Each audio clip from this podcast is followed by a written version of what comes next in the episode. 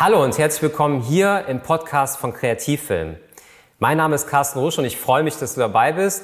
Und äh, das ist der Podcast von Kreativfilm. Kreativfilm ist meine Produktionsfirma. Ich bin Filmemacher seit 20 Jahren aus Leidenschaft. Und das ist mein Traumberuf und ich möchte so ein bisschen einerseits natürlich meine Begeisterung für den Film mit dir teilen, andererseits auch meine Erfahrungen aus den ganzen Projekten, die wir bei Kreativfilm gesammelt haben. Kreativfilm ist meine Videoproduktionsfirma und wir stellen in erster Linie Auftragsproduktionen im Bereich Werbung. Ja, und ich habe mir überlegt, aus den YouTube-Videos, die ich ja jetzt äh, schon seit einigen Jahren äh, produziere, auch hier einen Podcast zu machen. Das heißt, was jetzt folgt, ist quasi ein Ausschnitt mit den Highlights aus meinem Video von Kreativfilm. An der Stelle nochmal was in eigener Sache. Du kannst uns gerne bei YouTube auch besuchen und unterstütze uns gerne mit einem Abo. Dann gibt es demnächst auf jeden Fall auch hier noch mehr Inhalte suchst du einfach bei YouTube in der Suchmaske nach Kreativfilm. Sehr, sehr einfach zu finden. Es gibt schon einige Videos und da würde ich mich sehr, sehr freuen. Und jetzt wünsche ich dir sehr, sehr viel Spaß mit dieser Folge, mit dieser Ausgabe des Podcasts von Kreativfilm und sage Tschüss, bis dann.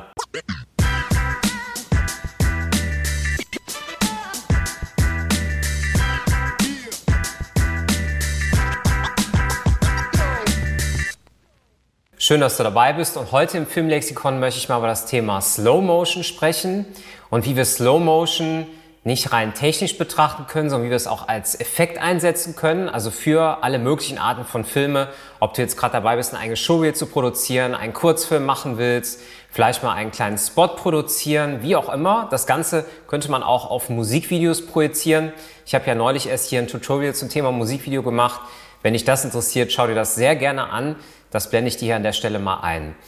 Ich habe mir auch notiert, heute mal ganz konkret über 50 und 60 FPS zu sprechen.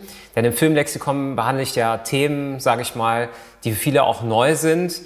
Ich denke mal, für dich ist es nicht neu, wenn du dich im Film auskennst, aber ich erkläre es trotzdem an der Stelle. Ja, 50 FPS, Frames per Second, das bedeutet FPS, also Bilder pro Sekunde, findet man dann im PAL-Bereich, also in der PAL-Welt. Das heißt also Euro, im europäischen Bereich, wenn ich da halt produziere, ähm, früher auch beim Fernsehen war es so, immer 50 FPS gedreht, also 50p. Und du kannst zum Beispiel daran erkennen, wenn deine Kamera 1080 äh, 50p aufzeichnen kann, dass du in diesem Format aufnehmen kannst.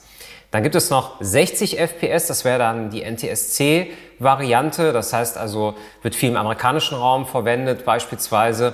Ich würde sagen, dass es heute für YouTube, also in diesem Zeitalter, sage ich mal, von Social Media eigentlich keine Rolle mehr spielt.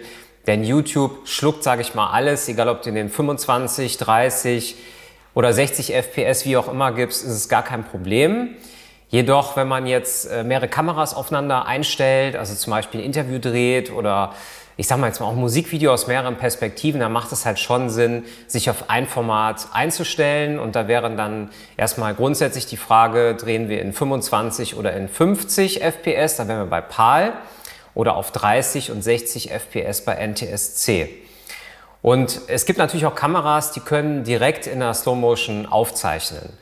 Und wir benutzen das auch sehr, sehr gerne bei Werbefilmen, dass wir direkt in Slow Motion aufnehmen. Zum Beispiel die C200 mit 120 Frames per Second, glaube ich, ist es. Und es gibt auch andere Kameras von Sony, die können dann 180 Frames per Second zum Beispiel direkt aufnehmen. Ich hatte mal eine Zeit lang eine Panasonic GH5, die konnte auf jeden Fall direkt intern auf 180 äh, Frames per Second aufnehmen. Aber, und das ist mein, mein Einwand, warum ich den Tipp geben würde, an der Stelle das nicht direkt in der Kamera zu tun. Die äh, Kamera nimmt dann erstmal ohne Ton auf und es ist direkt sozusagen auf den Chip drauf, also auf deiner Speicherkarte, auf deinem externen Recorder. Es gibt keine Möglichkeit mehr, das Ganze in Realtime äh, wiederzugeben. Du müsstest es dann verschnellern im Schnitt. Das ist ja Blödsinn und Quatsch. Meine Erfahrungen sind eigentlich an der Stelle, dass wenn du mit 60 äh, FPS aufnimmst, kannst du das Ganze mindestens ähm, auf 50 Prozent in dem Schnittprogramm später stellen von der Geschwindigkeit, sogar teilweise noch weniger. Ich mache das teilweise so, und das wäre mein äh, Tipp an der Stelle, im heutigen Video sozusagen, dass man die Timeline dann in Full HD auf 25p einstellt und auf 50p äh, dreht. Das ist so ein gutes Format. Man kann dann auf jeden Fall mindestens 50 Prozent ohne Qualitätsverlust das Ganze aufzeichnen bzw. darstellen. Und das ist, denke ich mal, ein ganz guter äh, Hinweis an der Stelle. Das heißt, wenn du jetzt zum Beispiel in Premiere arbeitest oder in Final Cut Pro, ist es auf jeden Fall möglich einzustellen. Ich denke mal zum Beispiel Media Composer wird das auch möglich sein.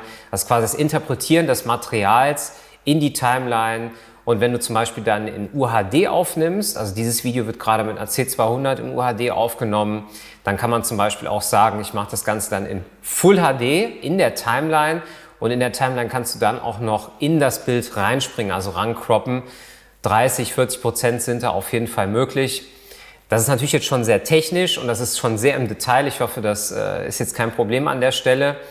Das lässt sich ja nicht ganz so trennen. Ne? Also das heißt, also der Schnitt, wie man damit umgeht mit dem Material und wie man es dreht, das ist natürlich irgendwo ein bisschen beides zu beachten.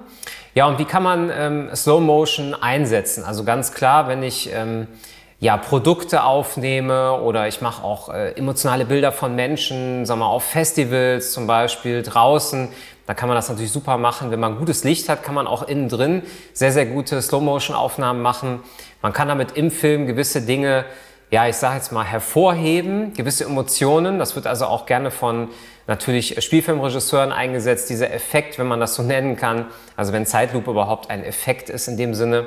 Aber Slow Motion ist auf jeden Fall wichtig. Was man übrigens auch sehr gut machen kann, sogenannte Speed Ramps, also von ich sag mal, ähm, Real-Time auf schneller, auf langsamer mit 50 oder 60 FPS. Wenn dich das Thema äh, an der Stelle noch weiter interessiert, dann schreib gerne mal hier unten in den Kommentaren, dann mache ich gerne noch ein zweites Video dazu zu dem Thema. Aber das würde ich sagen, ist so im weitesten Sinne das, was zu beachten ist. Das heißt, schau, ob deine Kamera in der Aufzeichnung 50 oder 60p hat. Wenn ja, wäre das gut in UHD zu haben, also UHD 50 oder 60p wäre ideal oder halt eben in Full HD. Das können also mittlerweile eigentlich fast alle Kameras, egal ob es jetzt DSLR sind, zum Beispiel von Canon, von Sony, ähm, Panasonic, wie gesagt, die GH5, da gibt es auch neuere Modelle mittlerweile, äh, die können auf jeden Fall schon in höheren ähm, ja, Frames, äh, Frameraten aufnehmen und umso mehr Bilder pro Sekunde du hast, umso weicher wird das Ganze dann später auch und du kannst halt einfach auch mehr machen und du hast einfach mehr Möglichkeiten. Ja, das soll es an der Stelle eigentlich schon gewesen sein. Wenn dich das Filmlexikon an sich interessiert, dann äh, klick doch gerne hier mal aufs nächste Video. Ich werde dir hier mein Video, mein aktuelles dann empfehlen an der Stelle. Abonniere den Channel, unterstützt das auf jeden Fall, was wir hier tun. Dann gibt es demnächst noch viel mehr Videos. Ich freue mich auf den nächsten Film und sage Tschüss, bis dann.